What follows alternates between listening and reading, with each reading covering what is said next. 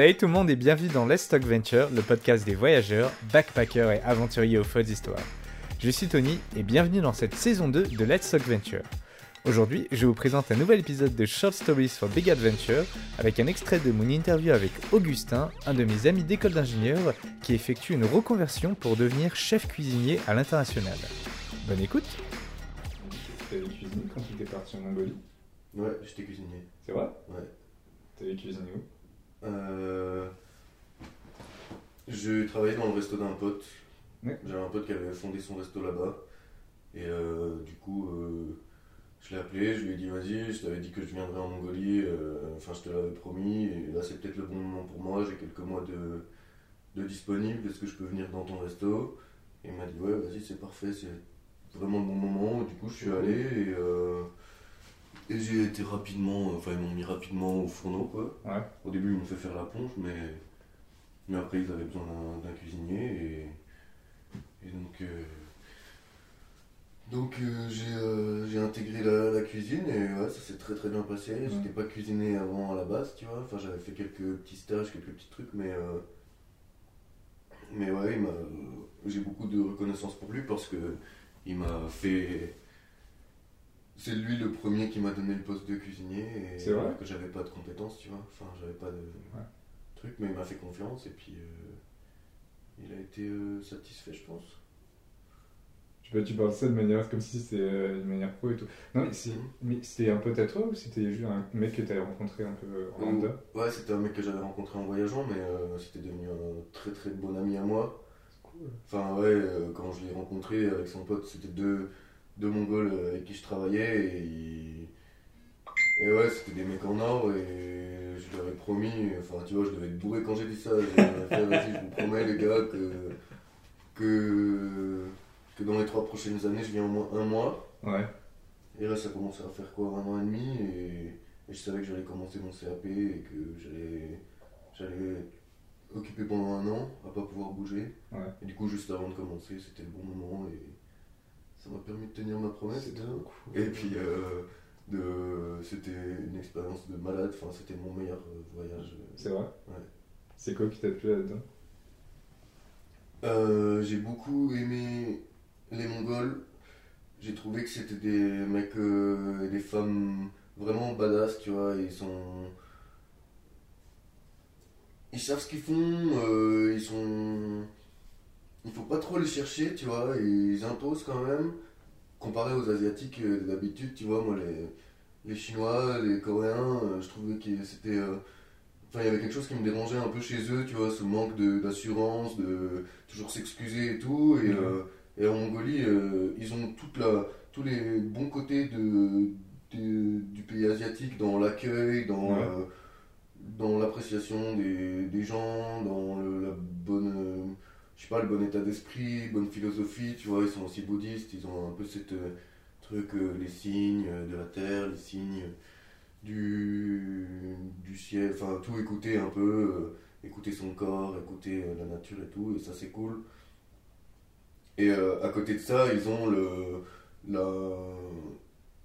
je sais pas, la réflexion un peu occidentale. ils vont écouter du bon son, ils vont être assez cultivés, tu vois. Ils sont, ils ont des idées. euh, ils commencent un peu à parler de conditions de la femme, tu vois. euh, c'est ça. Ils sont, franchement, c'est des, c'est des gens que j'ai beaucoup aimé et j'avais l'impression que je pouvais leur faire confiance, tu vois. Du style, euh, tu rencontres un mec et tu dis que tu veux faire un voyage, ouais, ouais, bah moi je peux t'aider, je connais des gens, euh, vas-y, on va appeler mon cousin, il peut te louer un cheval, tu vois.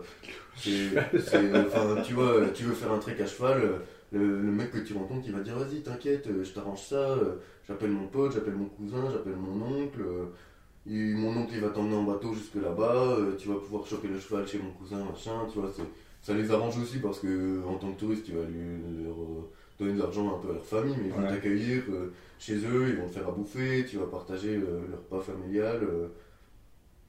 et c'est, ouais, c'était vraiment euh, très immersif et très, franchement très enrichissant. Et en plus de ça, ce que j'ai vraiment adoré aussi, c'était les, les étrangers qui voyageaient là-bas. Ouais. C'était aussi des badass, tu vois. C'était des gens qui, euh, qui savent se débrouiller, qui prennent des, enfin, qui prennent des décisions euh, difficiles. Par exemple, un mec qui va faire le tour du monde en, en vélo, il va passer par là, tu vois, ou un ancien scout euh, qui va arriver en Mongolie, qui a un objectif, qui va acheter un cheval, qui va aller jusqu'à son objectif en cheval. Si le cheval il est en galère, il va le soigner ou il va le revendre. Ou euh, ensuite, il aussi. Enfin, j'ai rencontré des gens ouais, qui avaient vraiment des énormes convictions et qui étaient euh, des grands voyageurs. Quoi. Mm. Tu pouvais les laisser dans la forêt et ils savaient faire un feu, ils savaient se faire une cabane, tu vois. C'était vraiment. euh, c'était des. C'était c'était pas des touristes, tu vois. C'était vraiment des, des mecs qui savent se débrouiller. Et ce qui est cool aussi en Mongolie, c'est qu'il n'y a pas de. Enfin, c'est qu'il y a un lien terrestre. Du coup, il y a beaucoup de gens qui voyagent sans avion. Ouais. Et ça, c'est un truc que j'ai découvert aussi. C'est tu peux en fait euh, faire le tour du monde sans utiliser l'avion, Ouais. sans utiliser cette, euh, cet outil qui, euh, qui consomme énormément d'énergie. Mm.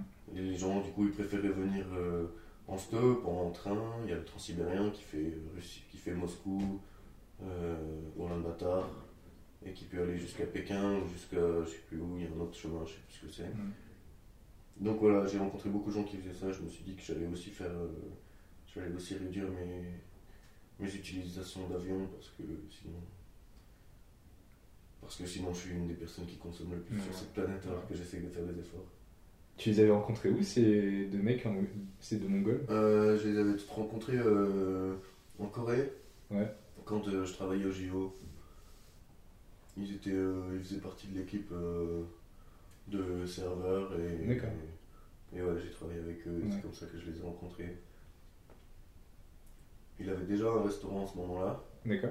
mais il avait un fast-food. Ouais. Et ensuite, avec le temps, bah, du coup, ça fait euh, deux ans maintenant. Il avait ouvert un autre restaurant qui était. euh, Enfin, il avait revendu son fast-food et il avait ouvert un gros, gros restaurant euh, bien classe euh, à l'asiatique. euh, C'était le haut gratin euh, de la population qui venait, qui te regardait un peu de haut. C'était. euh, Oh. Moi, j'aimais pas trop ce, ce genre de clientèle. Mm. Après, euh, avec ma tête de- d'Européen, il- je leur étais aussi utile dans, dans la communication un peu, tu vois. C'était, ouais, on a un Européen, un chef français, tu vois, dans notre cuisine. il, me- il me- il me faisait passer pas mal de l'autre côté de la cuisine pour euh, me montrer, ou pour, Ouais. euh, tu vois, quand il y avait des, des clients... des clients renommés euh, qui étaient euh, à qui c'était leur anniversaire, j'allais leur servir leur gâteau d'anniversaire, ou des trucs comme ça, tu vois. Enfin, Ah je leur redisais un petit mot en anglais, ils étaient Ouais. contents, enfin ça allait. Ouais. Et euh, ouais, pendant les, les grands openings et les trucs comme ça, euh, j'étais. ils me mettaient un peu devant de la scène, tu vois. enfin- Mais ça, c'était pendant les JO, c'est ça? Non, non, ça c'était en Mongolie. Ouais, en Mongolie. Non, pendant les JO, j'étais dans la maison allemande, donc il n'y avait pas de. D'accord. Avait- enfin, ils s'en foutaient foutaient que, que je sois français. Comment tu t'es retrouvé là-bas en fait? En, au JO Ouais.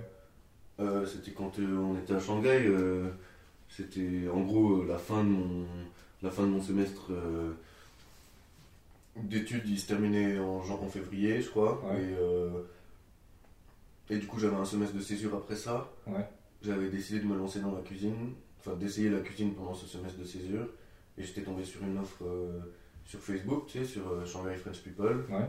un, un mec euh, qui envoie un post du style euh, Salut, on cherche euh, plein d'étudiants, enfin on cherche une vingtaine d'étudiants motivés pour euh, être serveur et barman euh, à la maison allemande des Jeux Olympiques. Euh, si vous êtes intéressé, intéressé contactez-moi, tu vois. Et du coup, j'avais direct contacté, c'était pile au bon moment. Pour moi, c'était pile au début de mon semestre de césure.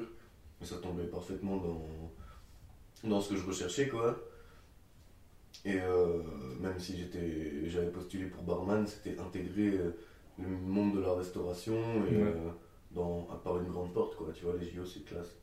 Et euh, du coup, là, j'ai postulé, ça a marché, j'ai fait un entretien et quand j'ai été pris, mec, j'étais. Mes ils m'ont demandé ce qui se passait, tu sais, j'étais dans l'appart et, et, euh, et je, jurais, tu sais, j'étais là genre putain, c'est trop bien, j'ai réussi ça, tu vois, j'étais vraiment trop content. Et j'ai gueulé pendant longtemps et après mes colocs ils sont venus en mode oh, euh, c'est passé quoi l'autre jour là Pourquoi euh, pourquoi t'as crié comme Ah, tu leur avais pas dit tout de suite que, que euh, je sais pas, euh, je sais plus, mais tu vois, je voyais pas, vu qu'on était neuf, je voyais Ouais. pas tout le monde. Mais ouais. Donc, ouais, c'était un bon, Hum. une bonne trouvaille.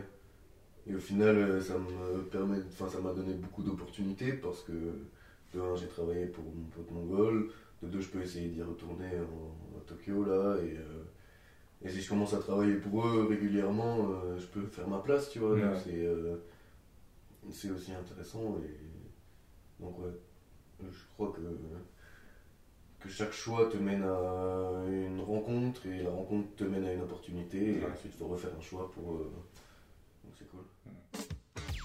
Un grand merci à Augustin d'avoir accepté de me laisser enregistrer cet épisode. Merci à vous d'avoir écouté cet épisode jusqu'au bout. Je vous invite chaudement à aller écouter l'épisode complet avec Augustin ainsi que les précédents épisodes de Let's Talk Venture. Vous pouvez retrouver d'autres épisodes du podcast sur YouTube, Apple Podcast, Deezer, Spotify, PodCloud, les archives d'Internet et vos applis de podcast dédiés. Vous pouvez m'aider à faire grandir ce podcast en y mettant une note et un commentaire sur iTunes ou YouTube, mais surtout en partageant et en en parlant autour de vous.